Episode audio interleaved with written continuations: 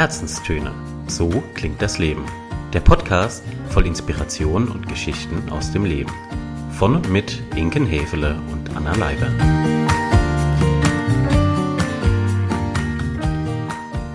Wenn alle Menschen statt der Augen grüne Gläser hätten, so würden sie urteilen müssen. Die Gegenstände, welche sie dadurch erblicken, sind grün. Und nie würden sie entscheiden können, ob ihre Augen ihnen die Dinge zeigen, wie sie sind, oder ob es nicht etwas zu ihnen hinzutut, was nicht ihnen, sondern dem Auge gehört. So ist es mit dem Verstand. Wir können nicht entscheiden, ob das, was wir Wirklichkeit nennen, wahrhaftig Wirklichkeit ist oder ob es uns nur so scheint. Heinrich von Kleist Hallo ihr Lieben und ein herzliches Willkommen zu einer neuen Folge von unseren Herzenstönen.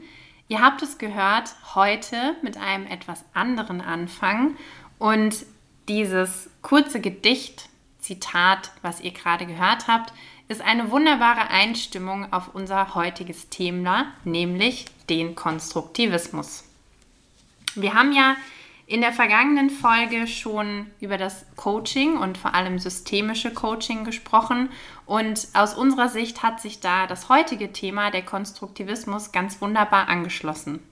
Exakt, denn er ist sozusagen die Basis, auf der das systemische Coaching aufbaut. Man kann auch sagen, systemisches Coaching gründet auf drei Grundpfeilern, auf drei Bausteinen. Das ist einmal der Ansatz aus der systemischen Therapie und alles, was daraus entwickelt wurde und weiter entstanden ist. Dann der Systemtheorie selbst, also dem interdisziplinären Erkenntnismodell rund um verschiedene Systemtheorien und eben dem sogenannten Konstruktivismus. Und was versteht man denn jetzt unter diesem Begriff? Denn der ist nicht unbedingt so geläufig im alltäglichen Gebrauch. Das ist richtig. Ich würde mal behaupten, nicht jeder beschäftigt sich den lieben langen Tag mit dem Konstruktivismus. Und ihr habt es gerade schon in dem kurzen Text gehört, es geht viel und im Wesentlichen um unsere Wahrnehmung. Und der Konstruktivismus besagt, dass es gewissermaßen Grenzen gibt, sowohl physische als auch psychische Grenzen unserer Wahrnehmung, die es uns nicht möglich machen, ich will mal sagen, das große Ganze zu erkennen, das wirklich wahre, die objektive Wirklichkeit und Wahrheit. Man könnte also zusammenfassend sagen, dass die Wahrnehmung niemals das Abbild der wirklichen Realität ist, sondern dass das, was wir wahrnehmen als Menschen, immer eine Konstruktion ist auch aus unseren Sinnesanreizen, daher auch dieser Begriff des Konstruktivismus, das ist ja abgeleitet von Konstruktion und zusätzlich ergänzt werden eben diese Sinnesanreize, die wir wahrnehmen, um unsere Gedächtnisleistung, also um all das, was wir in der Vergangenheit schon erlebt haben, wie wir geprägt sind, welche Werte wir haben. Und das führt sozusagen zu diesem Endprodukt, zu diesem Endergebnis, das wir als Menschen dann als Wahrheit betrachten oder ansehen. Ja, der Konstruktivismus äh, versucht sozusagen klarzumachen, dass das, was wir als individuelle Menschen als Wahrheit verstehen, gar niemals objektiv sein kann, sondern dass es immer durch unsere menschliche Brille sozusagen eingefärbt ist und damit eine Objektivität einfach gar nicht möglich ist. Und natürlich ist das jetzt alles sehr komplex und theoretisch. Es ist theoretisch tatsächlich. Ja. Da kann man sich die eine Hirnwindung, die eine oder andere Hirnwindung damit mal verbiegen. Keine Sorge, wir haben später auch noch praktischere und einfachere Beispiele dabei. Was mir ganz spontan einfällt, ihr kennt sicherlich den Spruch von Pippi Langstrumpf, ich mache mir die Welt, wie sie mir gefällt. Und ja, so ganz vergleichbar kann man eigentlich den Konstruktivismus auch beschreiben, nämlich ich mache mir die Welt, wie ich sie wahrnehme. Schön gesagt, ja. Mhm. Mich beschäftigt beispielsweise schon seit meiner Kindheit eine Frage. Und ähm, ihr wisst, ich bin auch viel so mit Farbe und Stift und Pinsel und Papier unterwegs. Und Farben waren für mich oder sind mein ganzes Leben schon ein, eine ganz wichtige Sache. Und ich habe mich immer schon gefragt, ob wirklich jeder Mensch die gleichen Farben sieht wie ich.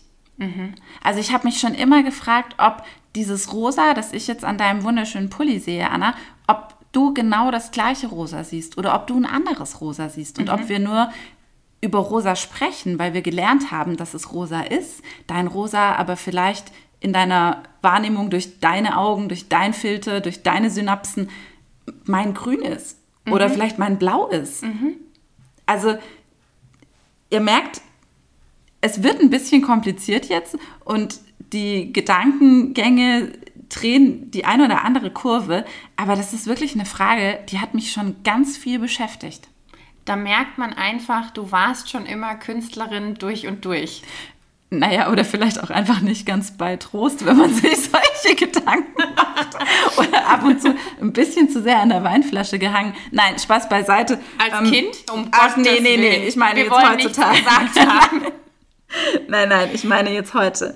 Und ja, genau diese Frage habe ich auch mal ein bisschen recherchiert und es ist tatsächlich so, dass wir in unserem Auge durch entsprechende Rezeptoren eigentlich nur eine Wellenlänge des Lichtes wahrnehmen. Also das ist der Prozess, der in unserem Auge passiert. Und was jetzt unser Gehirn daraus macht, wie das Gehirn diese riesengroße Blackbox das am Ende verarbeitet, das ist ehrlich gesagt fraglich. Also ja, das Gefühl habe ich. Das, das, Gefühl, das Gefühl haben wir nicht nur heute, das haben wir generell. Aber das war für mich jetzt eine ganz spannende ähm, Erkenntnis, nämlich, dass wir tatsächlich gar nicht sagen können, ob wir Menschen tatsächlich Farben oder das gilt für alles, was wir wahrnehmen, ja, für Farben, für Düfte, für Gerüche. Ähm, das sind am Ende Ergebnisse unseres Gehirns mhm. und nie tatsächlich so richtig objektive Wirklichkeiten. Mhm. Hochspannend, oder? Total. Und ich muss an der Stelle wirklich schmunzeln. Eine kurze Anekdote vielleicht an der Stelle, jetzt wo wir es auch von Farben und Kleidungsstücken hatten. Ich habe einen sehr geschätzten ehemaligen Kollegen und bei uns war immer der Running Gag, dass er Kleidungsstücke und deren Farben ganz anders und eigen interpretiert hat als eine Kollegin und ich, was dann des Öfteren mal wirklich zu großer Heiterkeit im Büro geführt hat, weil er morgens ankam, freudestrahlend und meinte, guckt mal, was ich heute für eine tolle Kombi anhabe. Und wir beide uns nur angeguckt haben und meinten, also ja, kann man machen, ist jetzt mutig. Und dann haben wir uns wirklich genau über diese ja. Farbnuancen unterhalten und gemerkt, okay, was bei mir ein kräftiges Orange war, mhm. war bei ihm ein dunkel-pink-rot Gemisch. Ich weiß es nicht, aber völlig anders mhm. auf jeden Fall. Und da muss ich gerade auch dran mhm. denken. Und ja, also wenn er an dieser Stelle zuhört, es ist dein Gehirn. Es sei dir verziehen. Das Gehirn spielt uns den ein oder anderen Streich. Ja, wir sind zum Konstruktivismus gekommen durch unsere Coaching-Ausbildung. Und ein Name, der in diesem Kontext immer fällt, ist der gute Paul. Der Paul Watzlawick. Wir kennen ihn meistens aus der Kommunikationssparte. Ähm, er hat beispielsweise die fünf Axiome der Kommunikation entwickelt. Eines davon kennt jedes Wesen dieser Welt oder jeder, jeder Mensch dieser Welt, nämlich ich kann nicht nicht kommunizieren, respektive man kann sich nicht nicht verhalten. Das ist so eigentlich das gängigste oder der gängigste Satz, den wir von dem guten Paul Watzlawick kennen. Was gibt es denn sonst noch zu ihm zu sagen? Ja, darüber hinaus, also ja, er war ist bis heute eigentlich Kommunikationswissenschaftler der ersten und wichtigsten Stunde, kann man sagen. Ist auch Psychotherapeut gewesen, hat sich da einen einen großen Namen gedacht, gemacht. Oh, ja, viel gedacht hat er auch. Klassischer Versprecher an der Stelle. Und er wird auch ein bisschen als Vater der konstruktivistischen Grundlagen definiert heutzutage. Ja, oder als einer der Väter. Es gibt ja mehrere, die diese, ähm, diesen Gedankengang sozusagen ähm, gegründet haben. Ganz genau. Und ja, ganz allgemein und kurz zusammengefasst kann man bei ihm sagen, ein extrem kluger Kopf, sehr erfahren in der Welt rumgekommen, angesehen, geschätzt und wie du schon gesagt hast, kein Kommunikations- oder Rhetoriktraining kommt heute ohne Paul Watzlawick aus. Absolut. Er hat auch ein ganz wunderbares Buch zum Thema Konstruktivismus geschrieben. Es heißt, wie wirklich ist die Wirklichkeit? Und darin äh, beschreibt er sehr amüsant und kurzweilig und sehr gut lesbar die ein oder andere Anekdote aus seinem Leben und wie sich eben das auf die Wirklichkeitsauffassung so hineinwirkt. Jetzt ist mir aber noch nicht ganz klar und euch vielleicht auch nicht, wie der Paul und der Konstruktivismus, von dem wir euch ja heute eigentlich erzählen, zusammenhängen. Ja. Inken, bring Licht ins Dunkel. Sehr gerne.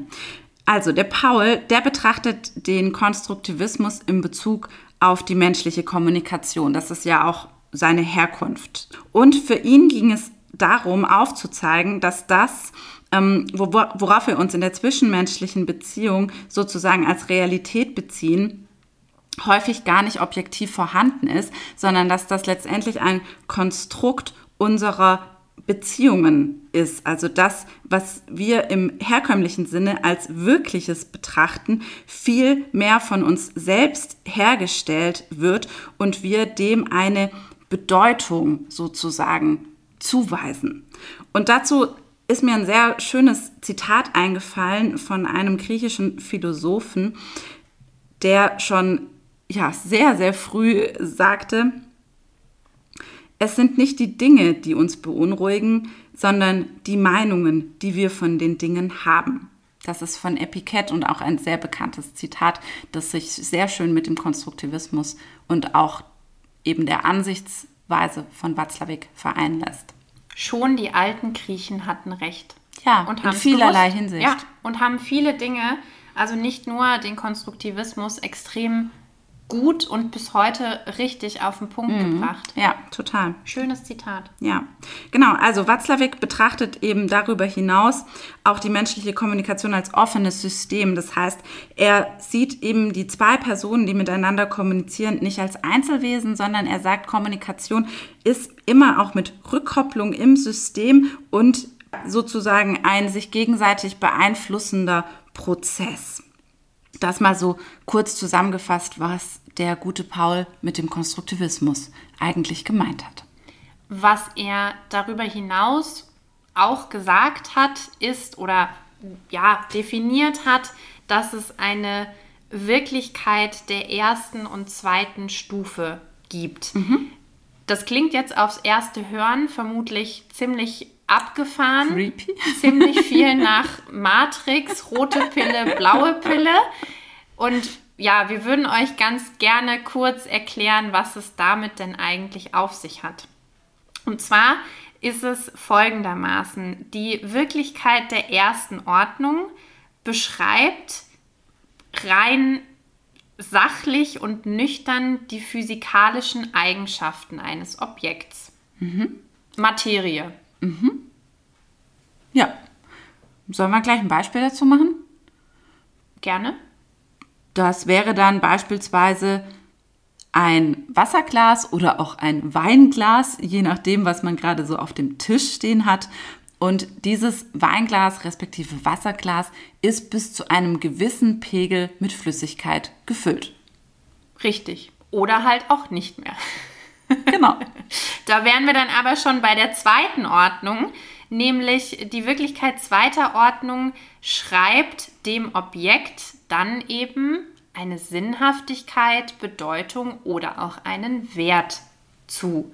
Und wenn wir jetzt bei dem Beispiel von dem Wasser respektive Weinglas bleiben, heißt das dann was? Das würde dann wiederum bedeuten, dass beispielsweise ein Optimist mit einem Pessimist gemeinsam ein Glas Wein trinkt und der eine sieht das Glas dann halb voll und der andere sieht das Weinglas halb leer. Und genau das ist der Unterschied zwischen den beiden Wirklichkeiten. In erster Ordnung ist das Weinglas nämlich einfach bis zu einem gewissen Stand gefüllt. Punkt. Ohne Wertung. Und in der zweiten Ebene wird dem Ganzen dann eben eine Bedeutung, einen Sinn oder einen Wert zugeschrieben. Und je nachdem, welches Grundverständnis, welche Haltung ich habe, sehe ich das Ganze eben als halb voll oder als halb leer. Immer wieder schön, dieses Beispiel. Und vielleicht geht es euch auch so, je nachdem, was generell in eurem System los ist, in welcher Stimmung ihr auch gerade seid oder wie viel Wein ihr schon hattet. Ihr, auch das. auch das. Ihr seht das Glas entweder mal so oder so. Auch da kann sich ja die Perspektive und die Wahrnehmung durchaus bei einem selbst mal ändern. Das ist ein ganz schöner Schwenk, den wir jetzt hier ziehen können, nämlich wieder in Richtung Coaching-Arbeit. Was hat denn jetzt Konstruktivismus mit unserer Arbeit als Coaches zu tun? Warum legen wir Wert drauf und beschäftigen uns mit dieser Auffassung? Und da möchten wir jetzt gerne nochmal mit euch gemeinsam die Lupe drauf halten. Wir haben ja schon vorhin gesagt, dass es die objektive Wahrheit, Wirklichkeit nicht gibt. Das kann einen jetzt vor ein Dilemma stellen, das kann aber auch ein unfassbar schönes Ergebnis sein. Ja, das kann auch so eine ganz ähm, gute Erklärung einfach für viele Missverständnisse, für viele Dinge auf der Welt sein. Oh ja, denn unterm Strich heißt es, dass jeder, jede von uns der ganz eigene Wirklichkeitsgestalter, die ganz eigene Wirklichkeitsgestalterin ist. Und warum das jetzt für unser Coaching und für unseren Ansatz, auch für unsere Herangehensweise so enorm wichtig ist, und da wären wir jetzt auch wieder beim Link zu letzter Woche, mhm. der Schlüssel liegt in jedem. Mhm. Die Lösung liegt in jedem. Mhm. Und meine Wahrnehmung hat nichts mit der Wahrnehmung meines Coaches zu tun. Und mir als Coachin muss das, sollte idealerweise das bewusst sein, dass wir mit unterschiedlichen Brillen auf die Dinge schauen und sie eben ganz unterschiedlich wahrnehmen und ihnen auch ganz unterschiedliche Bedeutungen geben. Genau. Und das ist sozusagen auch diese Wirklichkeit, die wir wahrnehmen, unsere individuelle Wirklichkeit, die wir uns bauen, die ist ja auch dafür verantwortlich, ob wir Glück oder Unglück, ob wir Zufriedenheit oder Unzufriedenheit empfinden.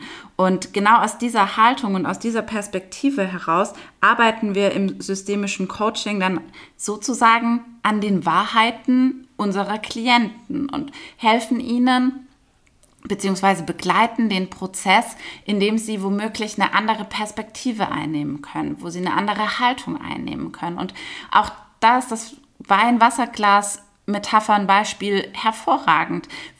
Es kommt oftmals ein Klient oder eine Klientin, die glaubt, dass sie ein Thema oder ein Problem hat, das in gewisser Weise nicht lösbar ist oder das nicht bearbeitet werden kann.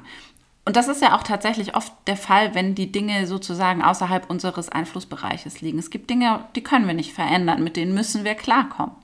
Und dann mit den Personen daran zu arbeiten, wie sie sich dem gegenüber positionieren, mit welcher Perspektive sie draufschauen, welche Lösungsansätze, welche ja, Möglichkeiten sie sehen, um damit umzugehen, vielleicht auch was draus zu machen und ja, viel genutztes Zitat in letzter Zeit, aber auch jede Krise birgt eine Chance. Das ist so die Herkunft und die Basis ähm, des konstruktivistischen Ansatzes im systemischen Arbeiten. Und es hat auch wieder ganz viel mit Verantwortung übernehmen zu tun. Mhm. Ne?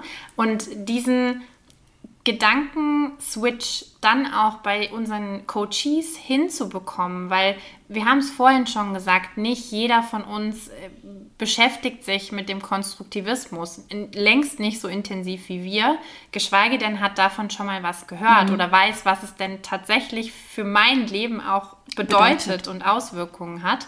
Und da passieren so unfassbar tolle Dinge manchmal, wenn dieser Schalter umgelegt wird und wenn es dann eben zum Bewusstsein kommt, zu sagen, hey, ja, es ist mein Leben, es ist meine Wahrnehmung. Es ist meine Wirklichkeit. Es ist meine Wirklichkeit und die kann und darf ich gestalten. Absolut und vor allem, ich bin in der Lage, sie zu gestalten. Also sich nicht dem Umfeld und dem Außen zu überlassen, sondern in diese Selbstverantwortung zu gehen, die du gerade auch genannt hast, und zu sagen, ja, ich entscheide selbst, ob ich das Glas halb voll oder halb leer se sehe, ja, und ähm, damit beeinflusse ich ganz aktiv, ob ich damit glücklich bin oder unglücklich bin.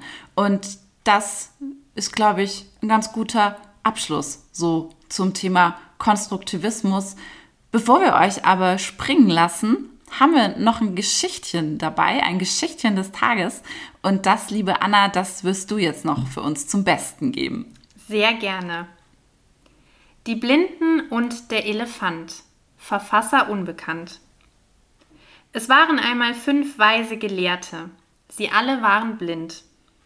Diese Gelehrten wurden von ihrem König auf eine Reise geschickt und sollten herausfinden, was ein Elefant ist. Und so machten sich die Blinden auf die Reise nach Indien. Dort angekommen, wurden sie von Helfern zu einem Elefanten geführt. Die fünf Gelehrten standen nun um das Tier herum und versuchten, sich durch bloßes Ertasten ein Bild von dem Elefanten zu machen. Als sie zurück zu ihrem König kamen, sollten sie ihm nun über den Elefanten berichten. Der erste Weise hatte am Kopf des Tieres gestanden und den Rüssel betastet. Er sprach Ein Elefant ist wie ein langer Arm. Der zweite, jetzt mach doch die Geschichte nicht kaputt. Ich gar nicht. Der zweite Gelehrte hatte das Ohr des Elefanten ertastet und sprach Nein, ein Elefant ist vielmehr wie ein großer Fächer. Der dritte Gelehrte sprach daraufhin Aber nein, ein Elefant ist wie eine dicke Säule. Er hatte ein Bein des Elefanten berührt. Der vierte Weise sagte, also ich finde, ein Elefant ist wie eine kleine Strippe mit ein paar Haaren am Ende, denn er hatte nur den Schwanz des Elefanten ertastet. Und der fünfte Weise berichtete schließlich seinem König, also ich sage, ein Elefant ist wie eine riesige Masse mit Rundungen und ein paar Borsten darauf. Dieser Gelehrte hatte den Rumpf des Tieres berührt. Nach all diesen widersprüchlichen Äußerungen fürchteten die Gelehrten den Zorn des Königs, konnten sie sich doch nicht darauf einigen, was ein Elefant wirklich ist. Doch der König lächelte weise und sagte Ich danke euch, denn ich weiß nun, was ein Elefant ist. Ein Elefant ist ein Tier mit einem Rüssel, der wie ein langer Arm ist, mit Ohren, die wie Fächer sind, mit Beinen, die wie starke Säulen sind, und mit einem Schwanz, der einen kleinen, der einer kleinen Strippe mit ein paar Haaren daran gleicht, und mit einem Rumpf, der wie eine große Masse mit Rundungen und ein paar Borsten ist. Die Gelehrten senkten beschämt ihren Kopf, nachdem sie erkannt hatten, dass jeder von ihnen nur einen Teil des Elefanten ertastet hatte und sie sich zu schnell damit zufrieden gegeben hatten. Sehr schöne Geschichte.